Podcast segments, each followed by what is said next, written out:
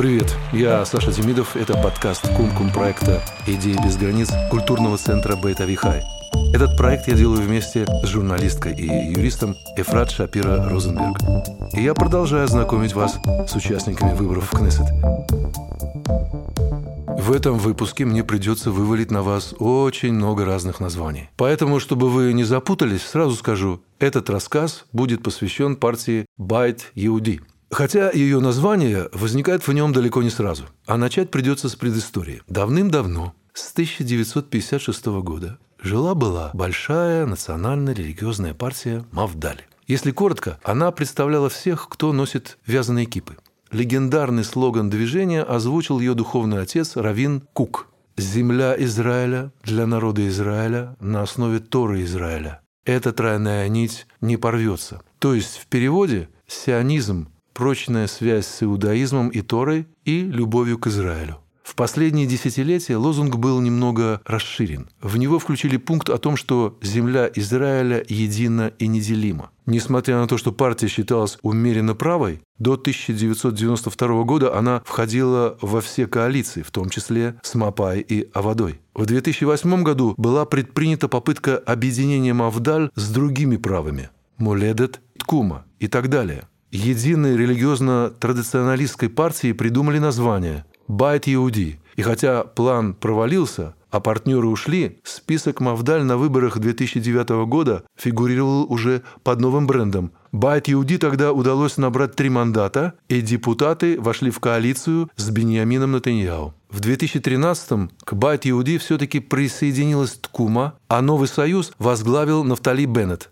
Беннет сделал деньги в мире хай-тек, что помогло религиозным сионистам обновить имидж, и кроме того, он провел в политику Аелет Шакет, первую светскую женщину в истории Бат-Иуди и Мавдаль. Сегодня именно она одна из центральных фигур в этом политическом лагере. На очередных выборах партия набрала 12 мандатов, вводя в правительство Натаньяу. Дальше ее сила ослабла до 8 мандатов. Однако представители Байт-Иуди все равно получили значимые министерства – юстиции, просвещения и сельского хозяйства. Но в 2018 случился новый раскол. Взяв Айлет Шакет и еще одну депутатку Шуди Муалем, Беннет внезапно покинул Байт-Иуди, создав Ямин Хадаш – Предвыборные опросы давали его новому партийному проекту 7-8 мандатов. Но, несмотря на это, Ямин Хадаш не преодолела электоральный барьер, тогда как Бат Иуди, фигурировавшая тогда под названием Ихуд Мифлегет Ямин и шедшая на выборы в связке с Ткума и Оцма Иудит, все-таки получила 5 мандатов.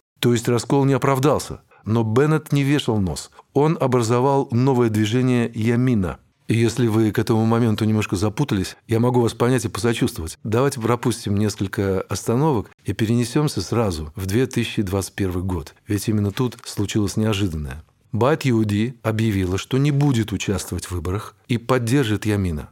Было до последнего непонятно, какой именно лагерь поддержит Беннет. Только Биби или только не Биби. В итоге Емина набрала 7 мандатов, и хотя она оказалась одной из малых партий Кнессета, именно Нафтали Беннет возглавил правительство единства. Мавдальник в Ермолке стал премьером. Но опять-таки религиозный сионизм часто подразумевает раскол. И менее чем за год пребывания Беннета у власти трое депутатов ушли из Ямина, что и развалило правительство. Беннет объявил об уходе из политики, и место главы партии перешло к Яэлет Шакет. Погодите, о какой партии? И где остальные члены Ямина? Остальные разошлись то куда. Некоторые в Ликут, некоторые в Махане Мамлахти, а Шакет вернулась в Бат-Юди, партию, которая всегда принимает обратно перебежчиков. Более того, она ее возглавила. То есть светская женщина из Тель-Авива сегодня руководит домом религиозных традиционалистов, который она же сама и оставила менее четырех лет и вместе с Беннетом фактически разрушила.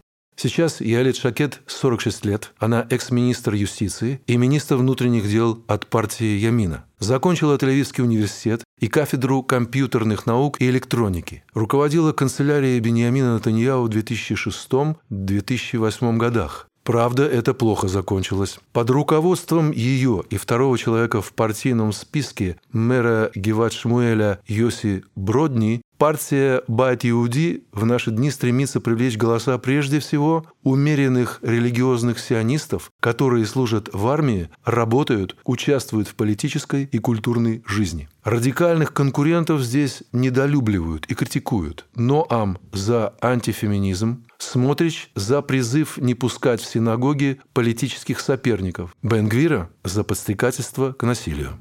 Байт Иуди позиционирует себя наследницей Мавдаль и зовут своих сторонников домой. Без «но» и «жаль» возвращайтесь Мавдаль. Правда, нынешние опросы показывают, что Байт Иуди, скорее всего, не проходит электоральный барьер. Ее избиратели стремятся переманить, с одной стороны, Ликут, а с другой – Цианут Датит и Махане Мамлахти. По мере приближения к дате голосования усиливается давление и на Байт Иуди с призывом сняться с выборов. Ходят даже слухи, что Шакет и Бродни обещают должности, если они снимутся.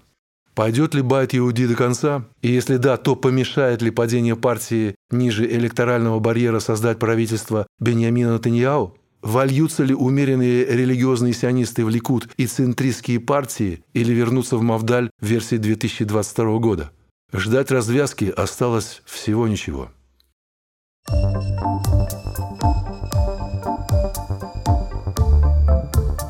Это был подкаст «Кум-Кум».